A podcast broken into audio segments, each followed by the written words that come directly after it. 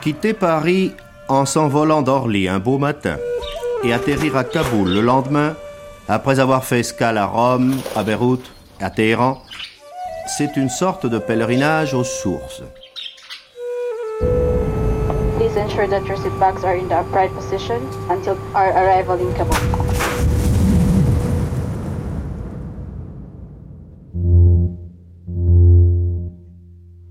Grande traversée. Afghanistan, une route de soie. Place au documentaire. Lui avec les tablas, il vient de Kaboul de là. Lui avec la flûte, il vient de là, de Kandahar. Lui avec le setar, avec le, chapeau blanc, le, le pacol, il vient de là. De là, tout au, au sud, euh, à l'ouest. À l'est, à l'est, pardon. Le rebab, c'est toute la partie du sud. Le richa qu'on vient de le dire, il vient du nord de là. Celui qui a le chapeau euh, encore à droite, avec les lunettes. Ah d'accord. Oui, avec les lunettes, mais le chapeau, pas le turban. Lui, il vient de là, il vient de Herat, tout au bout du pays. Et l'autre là-bas, le dernier avec euh, les tablins, il vient de là, de Logar. Nous sommes à Paris, au théâtre de la ville, 8 mai 2011. C'est la route de soi. Une belle occasion pour nous afin de poursuivre notre enquête sur l'identité culturelle Moi, je afghane. Comment la définir Euh, moi, je m'appelle Alexandre. Existe-t-elle réellement Bah, on est afghan. N'est-elle pas un mythe exotique dans l'imaginaire des Occidentaux Montrez-moi votre carte d'identité afghane. Si je l'ai pas. Enfin, je l'ai pas sur moi.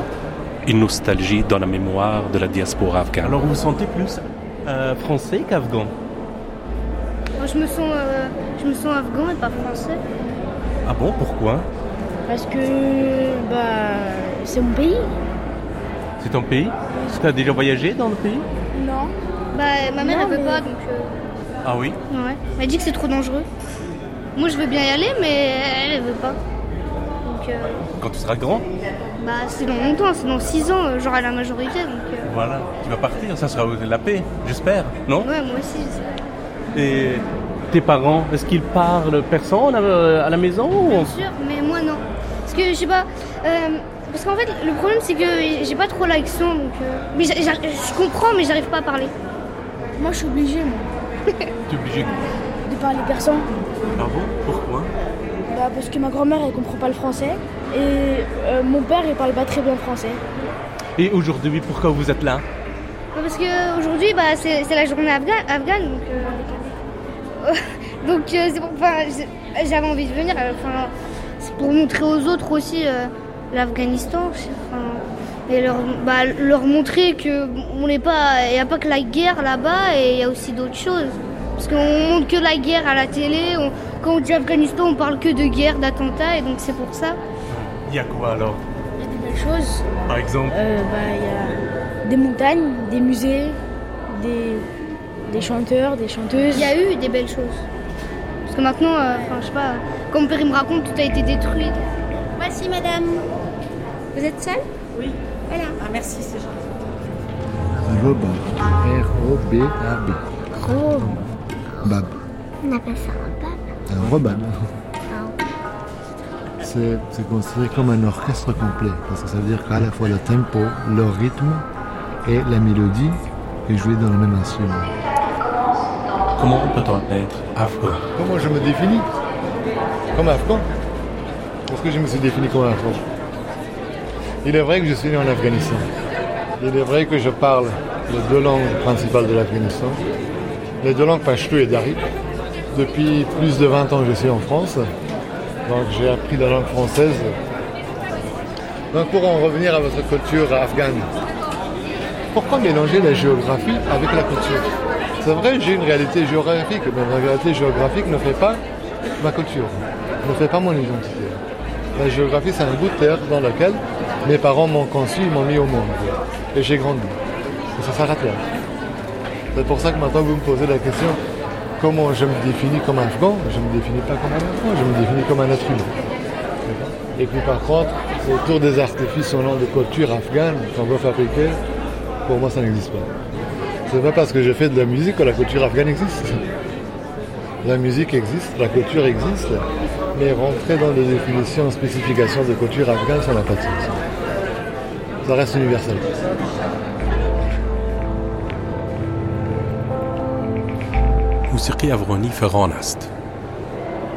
La musique afghane est un cri, disait Nainawaz, le grand compositeur de la musique afghane.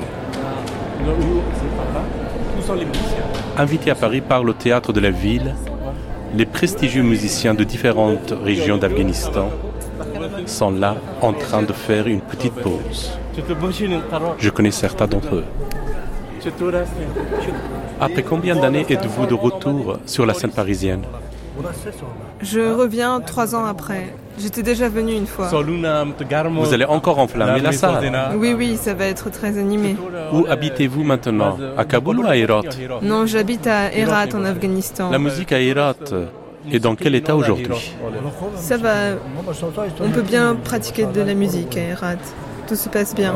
Il y a de la musique encore et toujours. Où étiez-vous à l'époque des talibans À l'époque des talibans, j'étais en Afghanistan. Je me suis enfui plusieurs fois. Et quand le régime est effondré, je suis rentré en Afghanistan. Pouviez-vous, à cette époque, jouer de la musique À l'époque des talibans, quand j'étais en Afghanistan, je jouais du bob, de la musique en cachette. Je m'étais fait attraper une fois par les talibans quand je jouais de la musique et ils m'avaient cassé mes instruments. Mais aujourd'hui, heureusement, il n'y a plus de taleb. Que pensez-vous de ce bon accueil que vous réserve le public français C'est très plaisant de jouer et de chanter pour des gens qui aiment notre musique, pour des gens qui sont joyeux. Mais ceux qui sont étroits d'esprit, ceux qui sont fermés et obscurantistes, on n'a pas envie de jouer pour eux. Et cela ne sert à rien de jouer de la musique pour des gens comme eux, ou bien de leur parler même. Moi, quand je viens jouer ici, en France, ou dans d'autres pays, je pense qu'ils sont tous mes frères. Je ne fais pas de distinction, nous sommes tous les enfants d'Adam. S'il y avait tant de concerts de musique à la place de toutes ces guerres, ça serait pas mal, non? Il y a une chose en Afghanistan, dans notre pays, c'est que les mollahs ont beaucoup de pouvoir. Tous les problèmes de ce pays trouvent leur source de par les mollahs, parce que dans les fêtes, dans les moments de joie et de bonheur, ils essayent de limiter le bonheur et en pourcentage, ils ne représentent peut-être que 4 ou 5 personnes. Mais tout de même, par exemple, il y a la fête du aîné avant le mariage. Et ces mollahs font de la propagande contre cette fête-là. Ils disent que c'est une fête pour les hindous et pas pour les musulmans. Ils mènent cette propagande contre cette belle fête traditionnelle du aîné avant le mariage. Ils disent Quelle est cette musique que vous écoutez Vous devez dire Allah tout le temps, vous devez parler du prophète. on leur dit que Dieu, on l'aime. Ils nous disent Il faut que vous fassiez cinq fois par jour la prière. Et en tant que musulmans, on fait la prière cinq fois par jour. Mais qu'est-ce que c'est que ça? On ne peut pas nous obliger à, à fêter nos événements, à écouter de la musique. Et parfois, cela m'énerve. Je leur dis Je te laisse le paradis et laisse-moi l'enfer. Il y a un poème qui dit Manifestement, je suis assis dans une taverne. En quoi cela te regarde La bouteille et la coupe à la main, en quoi cela te regarde Assis dans le sanctuaire, l'unique ne te demande pourquoi. Moi qui suis assis dans la maison de l'ivresse, en quoi cela te regarde? Garde ton chapeau, va-t'en le notable. Toi qui es pâle, en quoi cela me regarde? Et moi qui suis frais, en quoi cela te regarde L'innocence n'est pas peu de péché dans le recueil de l'amour. Youssef va en prison pour son innocence. Si mon but est le paradis, la vertu ne doit pas en être moindre.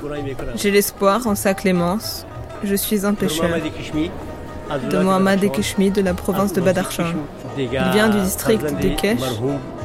Il est fils de Shogol. Et je suis du peuple Panchiri. Mais j'habite dans le district de Kesh, dans le Badakhshan. C'est là où je suis né. Ma mère était d'origine turque et mon père était Panchiri d'origine.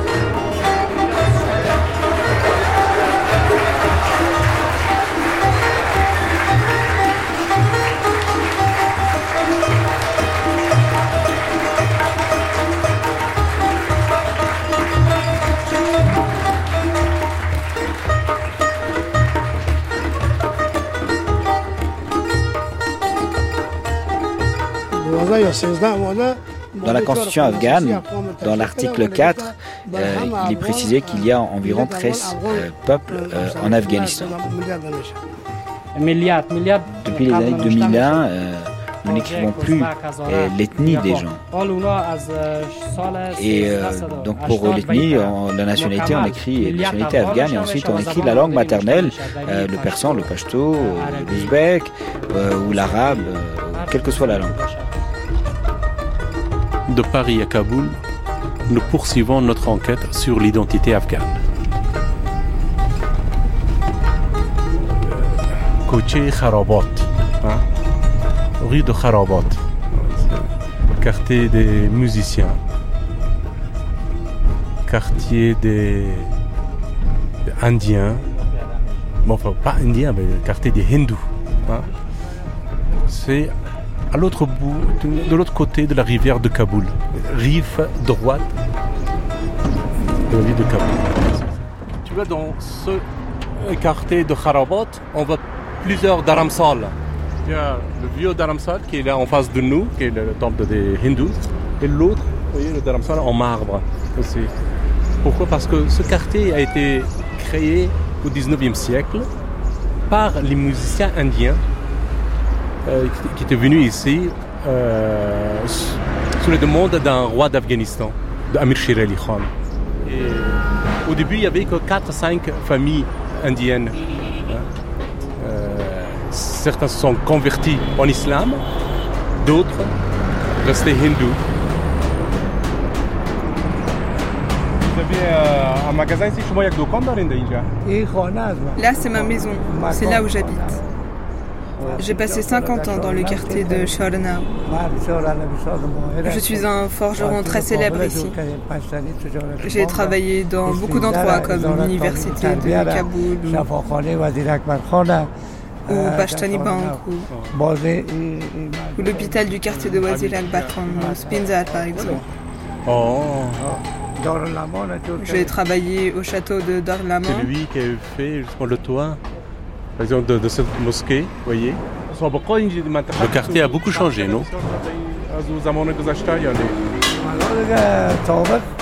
Avant, c'était calme, c'était tranquille. Et puis, il y a eu la révolution, les guerres. Ça a changé les choses.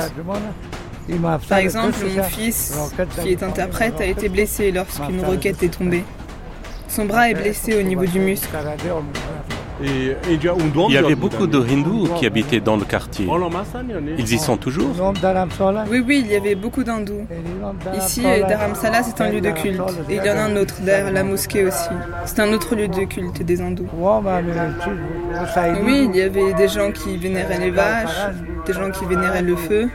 Mais chacun vivait dans son monde. Et chacun vivait en paix avec les autres. Et pendant les fêtes traditionnelles, ces autres communautés venaient comme nous ici, distribuer des boissons et faire des offrandes. Mais aujourd'hui, par exemple, le quartier de Corteparon a beaucoup changé. Quand les jeunes filles et les jeunes garçons se marient, ils viennent ici en pèlerinage.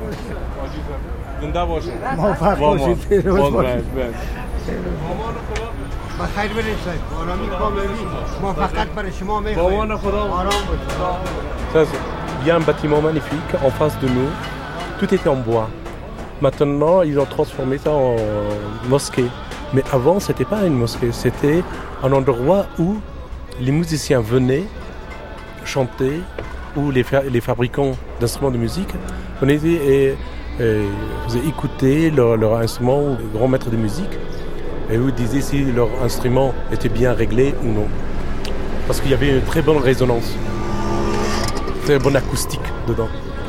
Euh, c'est juste en face. Mais là maintenant c'est devenu euh, une mosquée. Des sages disaient que Kharabat ça vient de mots de, de, de mots khar. ça veut dire même un âne quand il vient ici à Kharabat il devient un sage.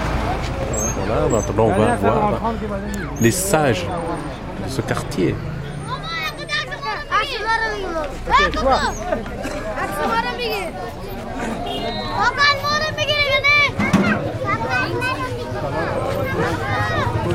Ils veulent être photographiés.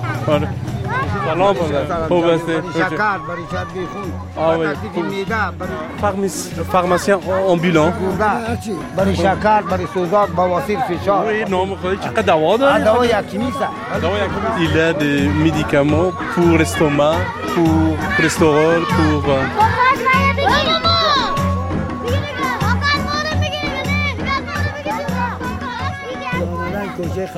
Voilà, ils viennent de France, ce sont des Français. Ils veulent connaître et découvrir le quartier de Kharabat. Oui, pourquoi pas On peut connaître Kharabat. Tout l'Afghanistan connaît Kharabat. Et vous voyez, c'est ici que la musique a pris source en Afghanistan. Il y a de très grands maîtres qui sont passés par là ou qui sont issus de ce quartier. Ils ont changé la musique de l'Afghanistan. Aujourd'hui, il ne reste pas grand-chose de Kharabat. Il y a un certain temps, quand tu venais en voiture ici, il y avait une ambiance de folie. C'était incroyable. Il y avait beaucoup de gens, le quartier était très fréquenté. Les gens invitaient les musiciens, ils, ils leur demandaient de venir jouer à leur mariage. Il y avait des cafés ici où de grands maîtres venaient jouer. Tout le monde se retrouvait ici. Les musiciens sortaient ici avec leurs instruments et les gens venaient les chercher. Ils les emmenaient à leur fête pour que ces musiciens jouent. Nos maîtres ne sont plus là aujourd'hui malheureusement, mais leurs fils et leurs petits-fils essayent de perpétuer leur mémoire en donnant des cours de musique par exemple. Mais chacun est accaparé par sa vie et ses occupations, alors c'est plus difficile. Par rapport à une certaine époque, aujourd'hui il y a beaucoup moins de cours, beaucoup moins d'enseignants de musique. Mais tous ceux que vous voyez ici sont des musiciens. Certains jouent du rebob ou bien chantent. Ils jouent du par exemple. Au nom de tous les habitants de Kharabat, on vous souhaite la bienvenue ici, dans notre quartier. Nous avons été et nous serons toujours à la disposition de notre peuple. Et tout ce que nous avons, nous le mettons à votre disposition.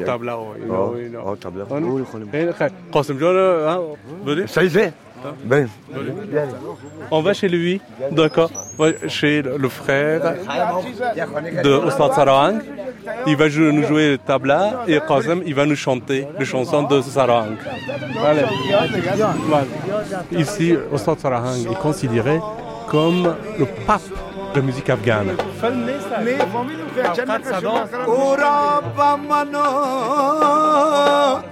مرا با او باز رسان او یار کتید کار دارم. یک لحظه گفتار دارم. یک زمان پیشم بشین. دلی افغان دارم. گله بشم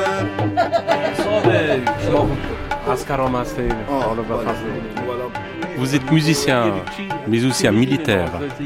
Comment voyez-vous la situation? Qu'est-ce qui va se passer? Si autour de Karzai ça s'arrange un peu et que ceux qui ont des armes déposent leurs armes, ça s'arrangera.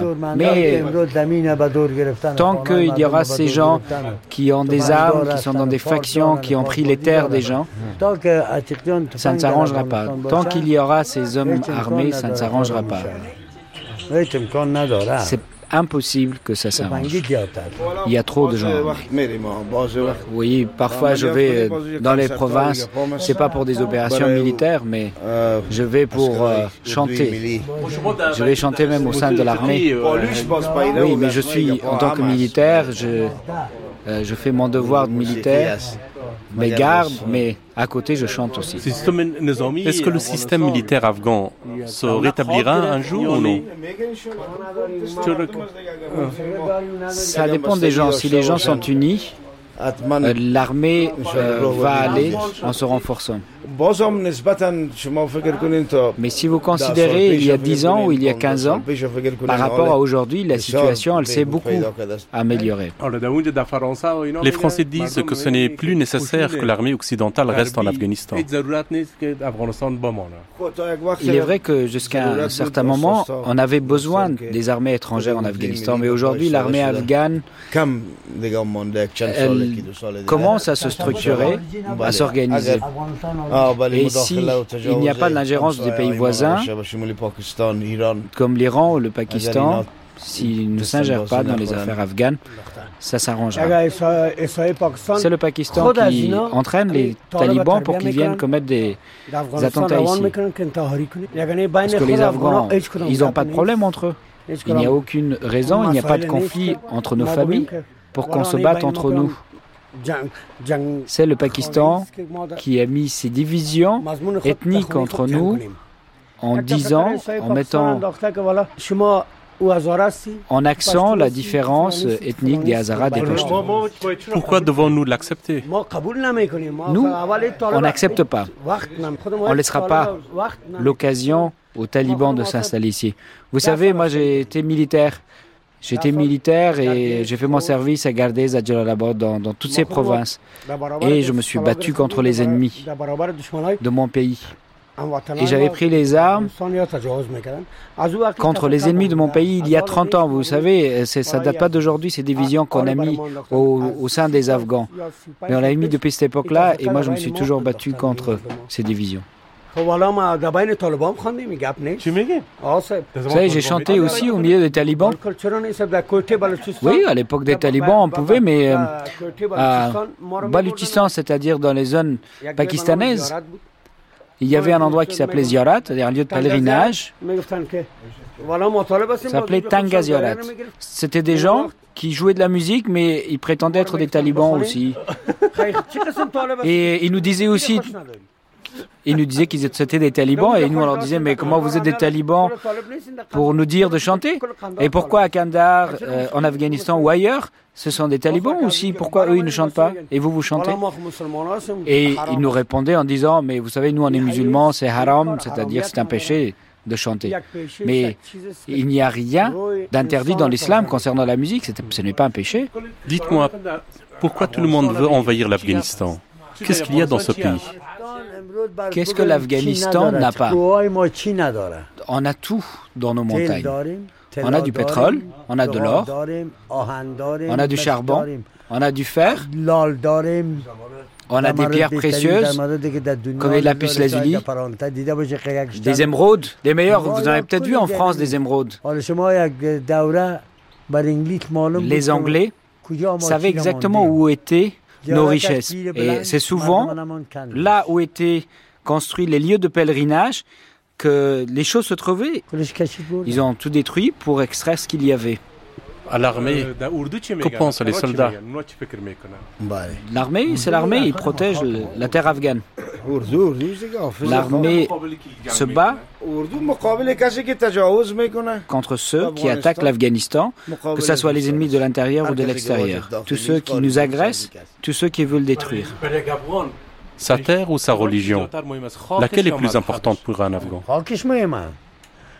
La terre est plus importante que sa religion. Mais si on va sur une autre terre, vous croyez qu'on sera accueilli? Mais ici, parce que c'est notre terre, on est bien accueilli. Et on nous offre une tasse de thé. Ailleurs, si tu n'as pas d'argent, tu ne seras jamais accepté. Notre terre, c'est notre honneur. Moi, avec ma barbe blanche, je me sacrifierai pour mon pays. Ici, on me demande, je me battrai contre les ennemis. Comment peut-on définir un Afghan Les Afghans, leur spécificité, c'est qu'ils ont du courage à tous les niveaux. Les Afghans sont des gens qui ont de l'honneur. À une époque, j'étais en classe de cinquième. Il y a quelqu'un qui s'appelait Qader. Il s'appelait le fils de Djeldjel. Alors les anciens le connaissent, mais les jeunes ne le connaissent pas aujourd'hui. Un homme allemand à l'époque était venu. Euh, il s'était accroché à une, à une femme. Il avait touché une femme afghane et cet homme dont je vous ai parlé, cet Afghan, n'était pas très éduqué. Qu'est-ce qu'il a fait? Il a pris un couteau, il a troué cet Allemand. Il a été arrêté, mis en prison, on lui avait demandé pourquoi. Il avait dit, euh, vous savez, moi en tant qu'Afghan, je n'accepterai jamais qu'un étranger vienne toucher une femme afghane de cette façon-là. Les Afghans, ce qu'ils ont, c'est de l'honneur. En Afghanistan, tout le monde a de l'honneur.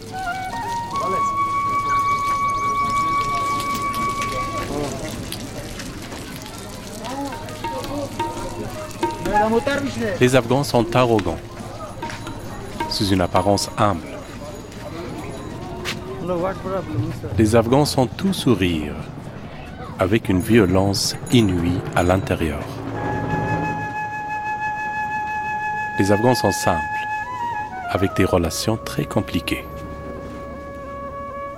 Les Afghans sont hospitaliers, mais gardent leur distance. On va chez eux, ils vous cantonnent dans une pièce. Les Afghans sont pauvres, mais terriblement fiers. Les Afghans sont attachés à leur tradition, mais capables de s'adapter très vite à une autre culture.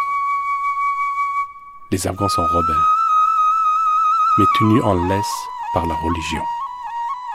Les hommes afghans aiment leurs femmes. C'est pourquoi ils l'enferment jalousement. La femme afghane est une force qu'il faut cacher. Les Afghans sont musulmans, mais attachés à des traditions ancestrales païennes. Les Afghans ne portent pas de masque sur le visage. Le masque est en eux. Ce sont nos propres contradictions internes qui nous poussent à nous déchirer interminablement.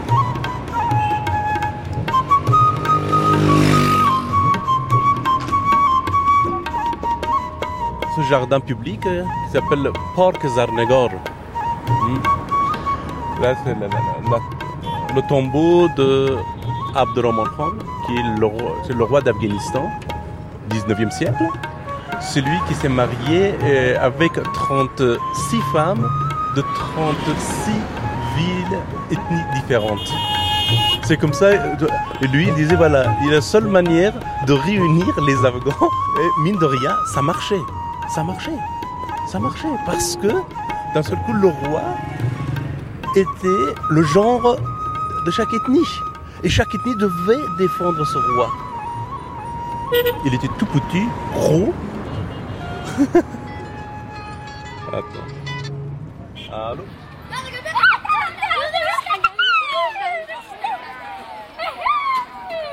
Nabizoda, notre guide, lui aussi poursuit notre enquête sur l'identité afghane dans le parc de Zabnegar. Salam alaikum.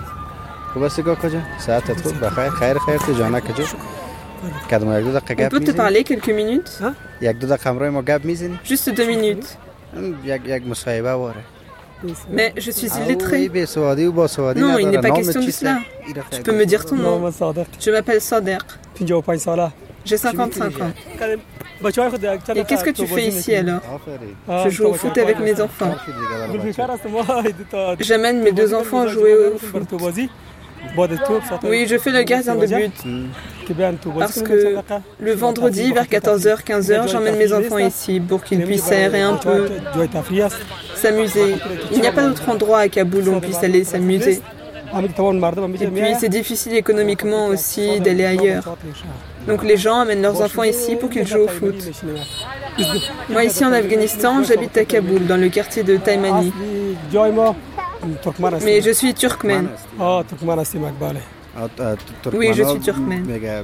On dit que les turkmènes ne se fréquentent qu'entre eux, qu'ils ne fréquentent pas d'autres personnes.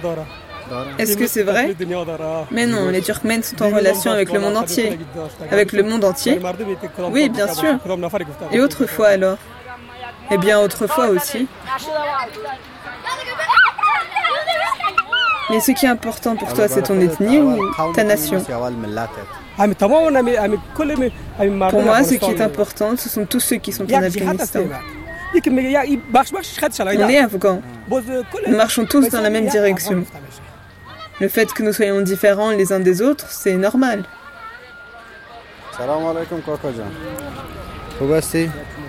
Bonjour, cher oncle. Comment ça va? Tu vas bien?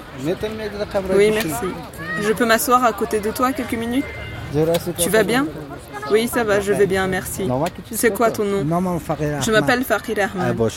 Tu habites où Pour l'instant, j'habite à Kaboul.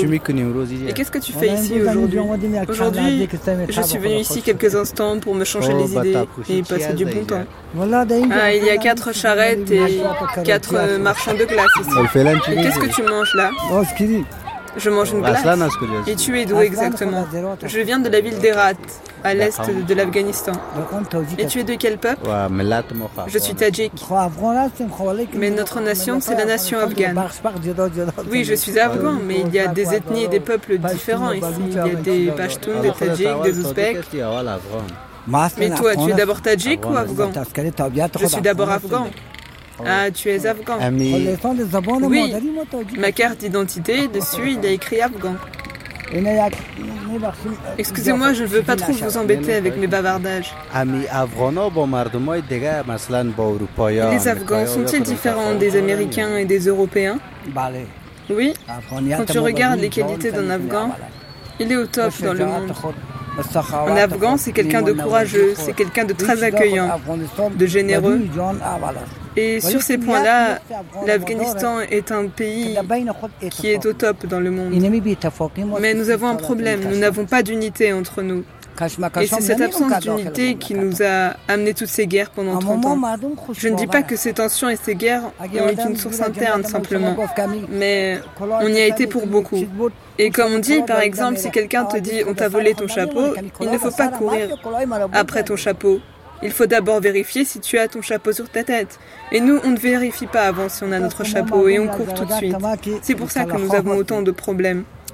En fait, il se trouve que nous, on a la tête un peu vide. Oui, tout ça parce qu'on est illettré. Les gens n'ont pas été à l'école. Nous, on n'a pas été à l'école parce qu'on est des gens extrêmement pauvres. Et si un Américain veut devenir un Afghan, qu'est-ce qu'il doit faire pour y arriver? C'est une question importante et difficile. D'abord, un Américain, pour devenir un Afghan, il doit accepter l'islam et devenir musulman. Il doit accepter notre culture. Et c'est quoi notre culture? Nous avons une culture très forte. Notre culture, c'est l'islam. Notre religion, c'est l'islam. Jusque-là, je le sais, mais ensuite, je ne peux pas vous dire.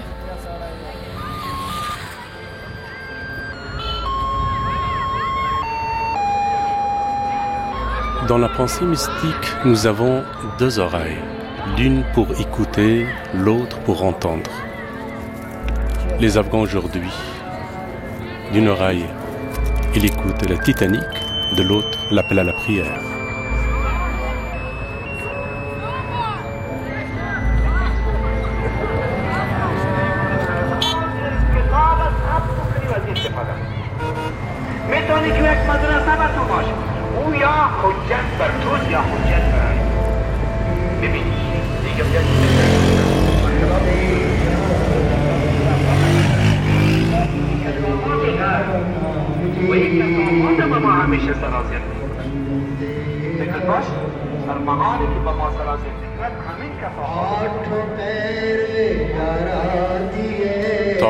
Pashtuns, Nazara, Ouzbeks, Pachaïs, chiites, sunnites, hindous, juifs, zoroastriens, fanatiques, mystiques, laïques. Quelle mosaïque Comment vivent-elles aujourd'hui toutes ces communautés? Je me rends dans un temple hindou. Les Sikhs vivaient en Afghanistan bien avant l'arrivée de l'islam. Une fois, on m'a dit Vous êtes indien, quittez ce pays.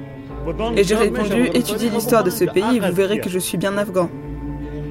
Nous sommes là depuis plus longtemps que vous, depuis avant l'arrivée de l'islam, et ce serait donc peut-être à vous de partir. Mais moi, jamais je ne dirais ce genre de choses parce que j'estime que nous sommes tous des créatures de Dieu et que nous avons tous le droit d'exister et de vivre.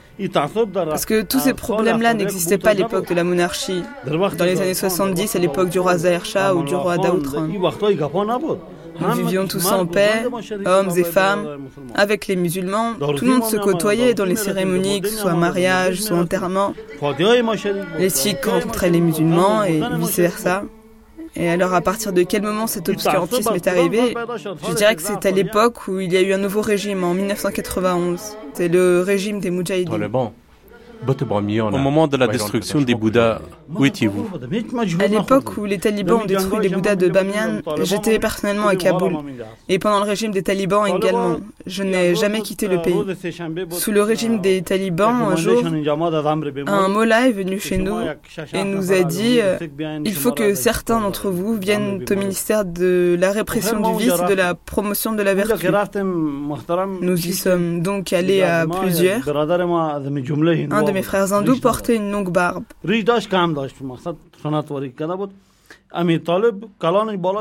Et un taleb l'a vu. Il l'a serré dans ses bras pour le saluer. Et lorsqu'il a commencé à parler, le taleb l'a appelé mon frère musulman. Alors il lui a répondu, je ne suis pas musulman, je suis hindou. Et le taleb a dit, tu aurais dû me le dire avant, maintenant ma barbe a touché la tienne et je suis devenu impur. Ensuite, les talibans nous ont donné un délai pour quitter ce pays. Nous étions très attristés à ce moment-là et nous ne comprenions pas. Nous nous sommes demandé quoi faire. Nous avions rassemblé toutes les clés de tous nos biens et nous nous sommes rendus au ministère des Affaires étrangères.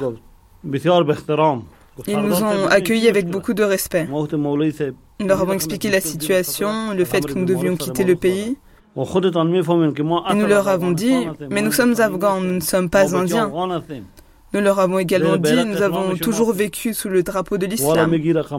Il a réfléchi pendant quelques minutes, puis nous a rendu toutes les clés de nos biens et, et nous a dit, prenez ces clés, rentrez chez vous. Je vais aller parler à ces gens-là. Ils nous ont aussi dit, ce ne sont pas nous, les talibans afghans, qui vous ont demandé cela. C'est une ingérence des talibans pakistanais. La destruction des Bouddhas de Bamiyan venait aussi du Pakistan. Vous vous sentez chez vous ici ou en Inde? Si je vais en Inde, on me donne un visa de trois mois pour ensuite me dire retournez chez vous dans votre pays, l'Afghanistan. Je suis afghan et je suis fier de l'être. Je suis fier que les Indiens me voient comme un Afghan, puisque je fais partie de cette terre-là. J'ai perdu 15 personnes de ma famille ici, mes enfants, mes frères, et je suis fier de vivre ici et je serai fier de mourir dans mon pays. J'ai passé mon enfance ici, à Korte Parwan, quartier habité jadis par une grande communauté hindoue. Mon esprit naïf ne voyait pas cette intolérance des musulmans vis-à-vis des autres religions. Ou bien, cela n'existait pas. Que s'était passé? Je demande à mon maître Haïderi Oujidi, qui me donne une réponse mystique.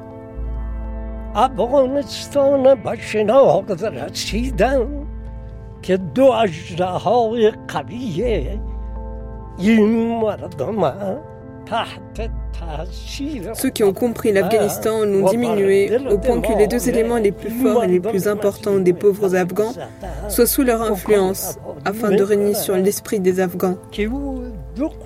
Ces deux domaines importants sont la pauvreté intellectuelle et la pauvreté économique. Le prophète dit concernant ceci, je n'ai pas peur de la pauvreté économique de mes disciples. Je n'ai pas peur de la pauvreté économique de mes sujets, mais j'ai peur de leur pauvreté intellectuelle. Maintenant, dans un pays où le peuple est soumis à ce genre de pauvreté,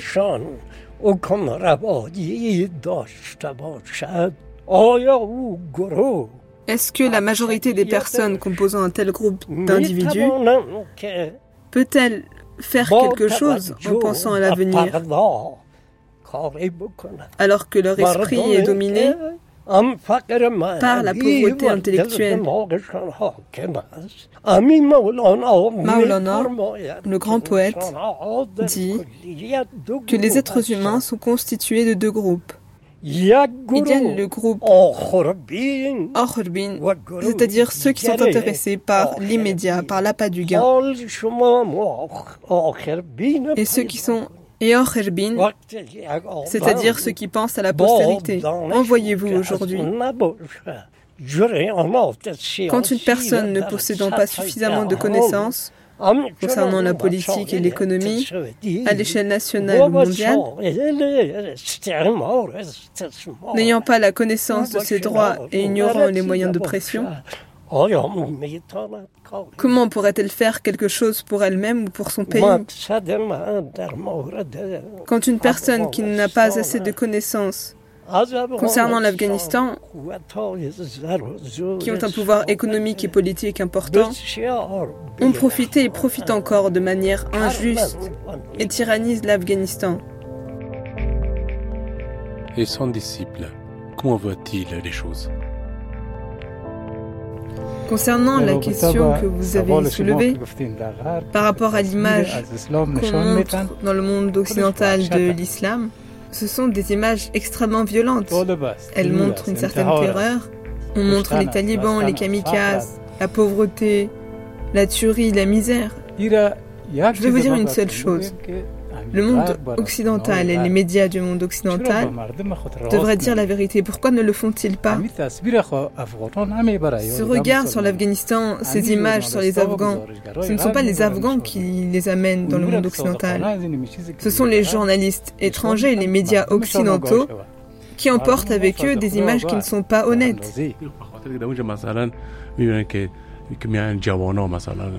Oui, mais lorsqu'on voit les jeunes de 10, 15 euh, ans qui commettent des attentats suicides au nom de l'islam, cela change les regards sur les musulmans. S'ils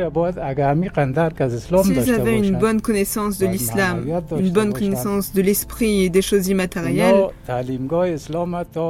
il serait capable de faire la différence entre un laboratoire où on forme un kamikaze et un endroit où on enseigne l'islam. Un terroriste, un kamikaze est formé dans un laboratoire, alors qu'un musulman est formé dans une école, une madrasa. Ici, c'est l'association des musulmans. Ici, on ne se ressemble pas tous physiquement, on a des apparences différentes. Mais nous sommes tous musulmans.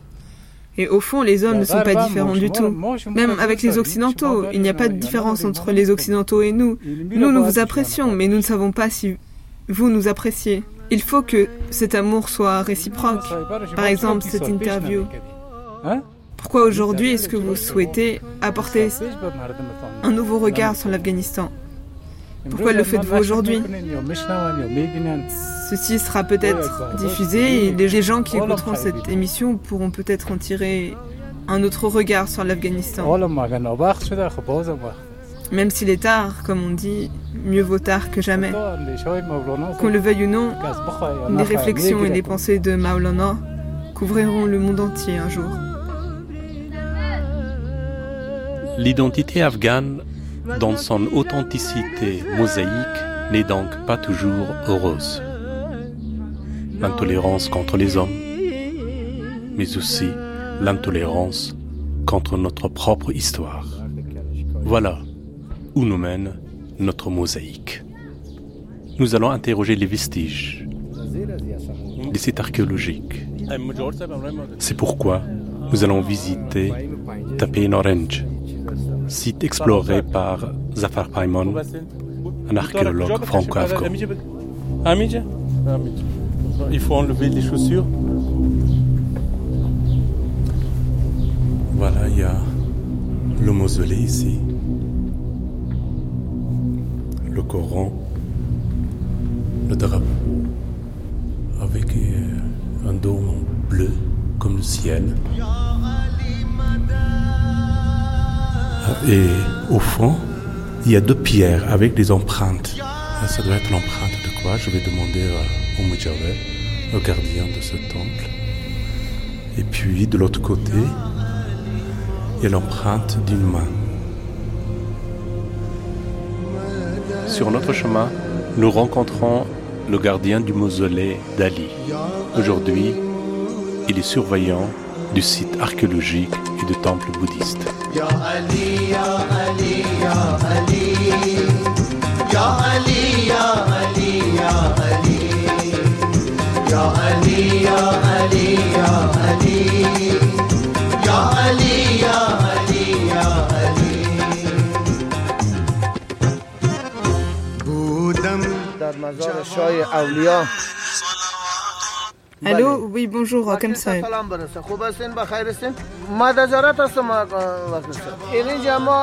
Sinon, le lieu de pèlerinage, et il y a quelques frères journalistes qui sont là. Dès que j'ai fini avec eux, je vous rejoins au fort d'Ashmatran. J'arrive.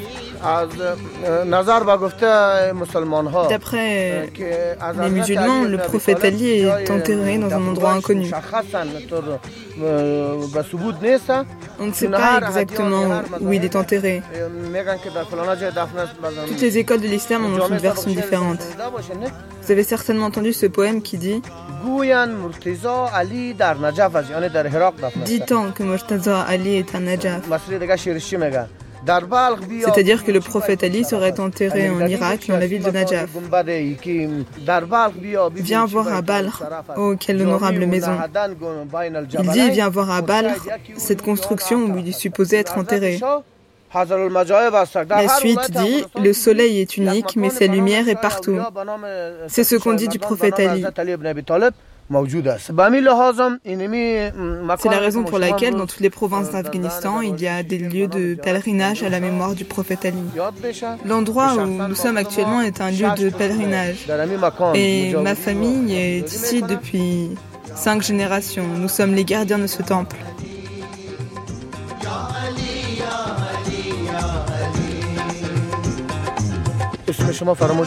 Excusez-moi, j'ai oublié votre nom. Monsieur Raimi, je dois vous dire ceci.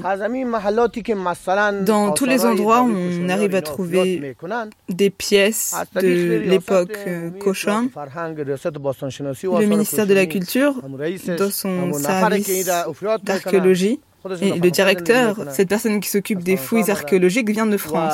Et il ne nous a pas encore permis de parler de ces fouilles en cours. Voilà, je ne peux rien vous dire concernant ces fouilles. Avant, personne ne savait qu'il existait de telles choses, parce qu'aujourd'hui, il y a un défaut de connaissance, de savoir dans ce pays. Mais je n'étais même pas au courant. Mon père est né ici, j'ai grandi ici. Mais nous sommes tous illettrés. Aucun ne savait qui était le roi Yama, qui étaient les couchants. Ils ne connaissaient pas Ariana et les Ariens. Les seules choses qu'ils savaient faire, c'était manger, dormir, épouser des femmes et se laver. Vous voyez, dans un pays comme l'Afghanistan avec 5000 ans d'histoire, il y a des cultures et des religions et des peuples divers et variés. Ici, il y a un quartier qui s'appelle Bor Ali Mardan et à côté, vous voyez des gens tous différents les uns des autres. Et imaginez la superficie de l'Afghanistan et vous pourrez imaginer la diversité des peuples qui ont vécu et vivent ici. Mais vous voyez, à l'époque des Koshans, ils avaient l'habitude de dresser des bouddhas, des lieux de culte à chaque point d'eau. Et à l'époque, quand l'islam est arrivé, les musulmans cassaient les bouddhas pour montrer leur puissance. Et c'est pourquoi tous les bouddhas sont détruits. Et si vous et moi trouvions des bouddhas, on les casserait aussi parce qu'on n'en verrait pas l'utilité. Et comme on dit, ici, c'est le bijoutier qui connaît vraiment la valeur de l'or. C'est pareil pour les archéologues. Ils sont les mieux placés pour connaître la valeur de leurs fouilles et de leurs découvertes. Mais vous voyez, ils creusent avec de bons instruments. Puis ils en utilisent des petits et creusent pendant très longtemps. Ça nécessite beaucoup d'efforts pour arriver à extraire toutes ces pièces. Monsieur Zafar Paiman, notre archéologue qui s'occupe de cette fouille, s'investit beaucoup dans dans ses recherches. Concernant cette colline, il y avait d'un côté à l'époque les musulmans et de l'autre les mécréants. Mais ils vivaient ensemble. Puis, lors de la deuxième guerre anglo-afghane, à la défaite des Anglais, il y a eu beaucoup de choses volées en Afghanistan. Tout ce qui n'a pas pu sortir du pays a été enterré dans des cimetières, puis des drapeaux ont été plantés dessus pour que les Afghans, qui sont des gens très croyants, ne viennent pas fouiller dessous ou, ouvrir les tombeaux. Les Anglais ont fait ça en pensant un jour reconquérir l'Afghanistan et, et récupérer tout ce qu'ils avaient pillé. Aujourd'hui, tous ces grands pays sont présents en Afghanistan et ils prennent ce qu'ils veulent. Vous voyez ce que je veux dire. Je vous ai dit que l'Afghanistan a 5000 ans d'histoire. Et cela, cela nous amène vers la politique. Toutes ces œuvres qu'on trouve dans le monde occidental, comment sont-elles arrivées là-bas à votre avis? Est-ce que nous, pauvres Afghans, aurions pu les faire traverser tant de pays pour finalement arriver en Occident? Ou est-ce que vous le pouviez C'est grâce à qui et comment On nous a imposé tant d'années de guerre. Qui nous les ont imposés Mais on va laisser ces problèmes politiques à nos hommes politiques. Nous, nous ne sommes que de pauvres gens et euh, revenons-en à notre sujet. Ici, nous sommes sur la colline de Norange. Personne ne savait qu'il y avait autant de choses ici. Vous voyez, je vous ai dit qu'il y avait des mécréants et le prophète qui vivaient tous en paix.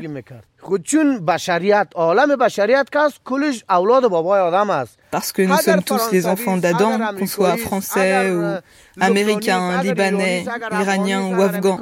Nous sommes tous les enfants d'Adam. Moi, je suis ouvert à toutes les religions. Dans le Coran, il y a une sourate, Al-Kafirun. Vous connaissez elle dit que Dieu a dit à son prophète, dit aux gens qu'à une époque, il y avait des guerres et que personne ne se respectait. Aujourd'hui que les choses ont changé, laissons ces choses-là au passé et laissons ceux qui croient en ces nouvelles religions et que chacun vive en paix.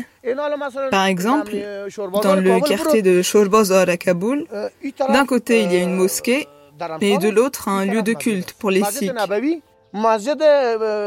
Ces deux bâtiments sont collés. D'un côté du mur, des musulmans qui prient Dieu et de l'autre, des Sikhs qui prient des statues. Il n'y a pas de problème et personne ne se mêle des croyances de l'autre. Moi, je ne crois pas à ce qu'il y ait des Tadjiks, des Pashtuns, que nos couleurs de peau soient différentes. Tous ceux qui vivent ici sont des Afghans, tous les musulmans sont nos frères, et même ceux qui vivent en Occident ou en Israël, c'est pareil. Tant que la personne croit en Dieu, elle est notre frère. Voilà, vous comprenez? Durant les trois décennies de guerre en Afghanistan, beaucoup de choses ont été détruites. L'administration, l'État, l'économie, l'éducation aussi ne fonctionnent plus comme avant. Vous voyez ce garçon de 20 ans, ce soldat là-bas. Je suis sûr qu'il est illettré parce qu'il n'a pas pu étudier avec toutes ces guerres. Et il y en a tant d'autres comme lui. Notre pays a subi tellement de choses pendant tout ce temps. Aujourd'hui, il y a des fouilles archéologiques en Afghanistan. Elles sont menées par des Afghans, mais aussi par des étrangers. On nous dit, il y a 1500 ans, votre pays était comme ça. La civilisation était avancée. La culture d'il y a 1400 ans était ce qu'elle était. Et aujourd'hui, nous avons une culture islamique. Nous sommes ce que nous sommes. Il n'y a pas d'opposition entre avant et maintenant. À une époque, nos parents portaient un grand turban sur la tête. Vous pourriez aller comme cela en Europe Non, car à l'aéroport en Occident, on vous arrêterait. Mais vous, vous êtes obligé d'être habillé en occidentaux, porter vos petites lunettes pour sortir incognito dans la rue. Vous comprenez? J'ai répondu à toutes vos questions. Si vous en avez d'autres, n'hésitez pas à me le dire. Je vous répondrai.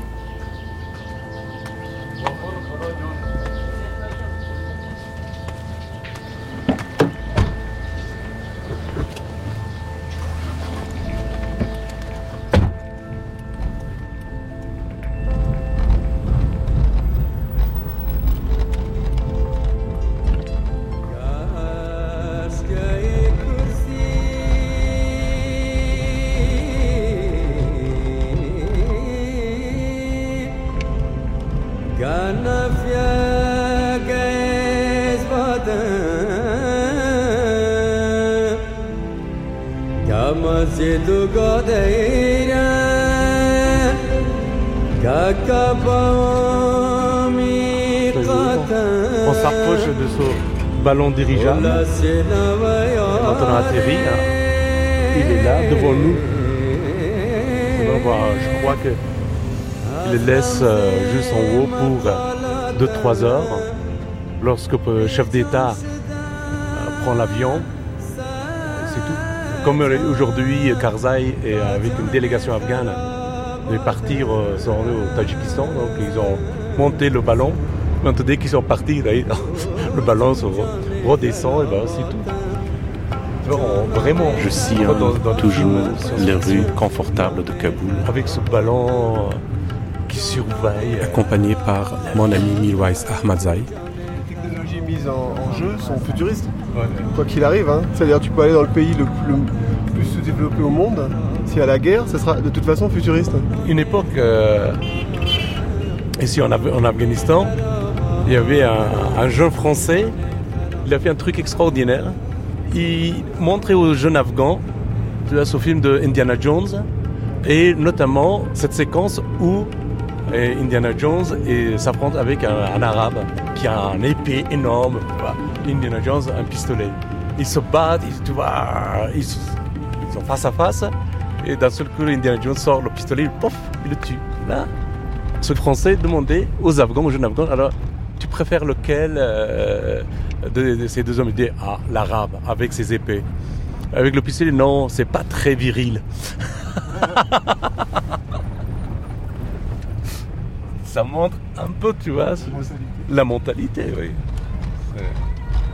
C'est-à-dire, en Afghanistan, il faut savoir une chose, hein. c'est quand on arrive dans Kaboul, tout ça, euh, bon, les routes sont un peu défoncées, euh, il y a pas mal de misère, des échoppes, on a l'impression d'être, euh, je sais pas, par- parfois 150 ans en arrière, mais en même temps, il faut quand même savoir, c'est peut-être le pays où il y a le plus de technologies développées pour la guerre, hein, et euh, qui est totalement caché. Les nouveaux armements, la technologie de l'armement, et presque tous les pays du monde sont en train de tester quand même. hein. Donc c'est ça qui est, euh, c'est là où je dis que c'est futuriste, c'est que ça c'est caché, on le voit pas. Des hélicoptères qui passent, on sait pas du tout ce qui trimballe, euh, des armes interdites ou pas, ou euh, Moi, j'ai l'impression que je suis dans le film de Star Wars here, ici, tu vois. C'est- Il y a un côté de le décor, les vêtements très anciens, tu vois, comme le Moyen Âge, et de l'autre côté, les armes très modernes. Lucas, il, a- il aurait dû tourner un, euh, tu vois, un autre épisode ici, en Afghanistan. C'est ça, c'est que, à mon sens, ça c'est la logique et le système de ce monde actuel. Et si l'Afghanistan est, dans un tel chaos, parce que longtemps, il est resté justement dans la marge de l'histoire. Et, là, maintenant, il faut que l'Afghanistan se rattrape. Et il ne peut pas rattraper, il ne pas rattraper l'histoire sans cet état chaotique. C'est impossible. Tu vois, c'est quelque chose qui... L'Afghanistan paye justement ça- son retard par rapport à l'histoire.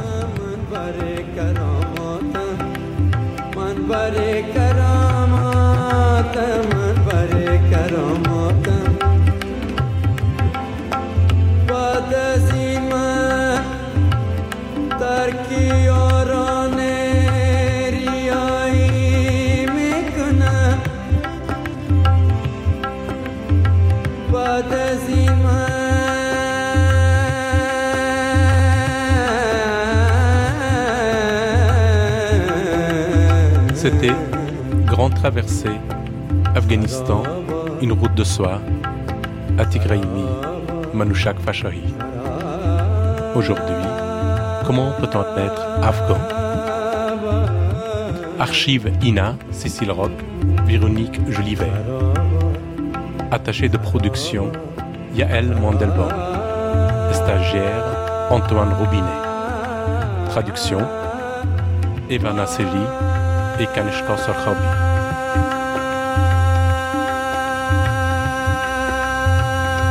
Prise de sang, Gilles Gallinaro. Mixage, Jean-Baptiste Echparbord. Réalisation, Manouchak Fachahi.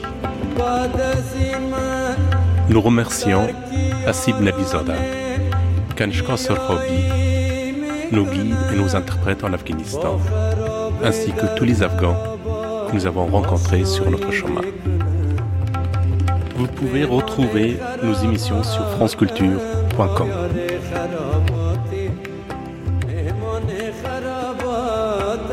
Demain, de l'exil au retour chez soi.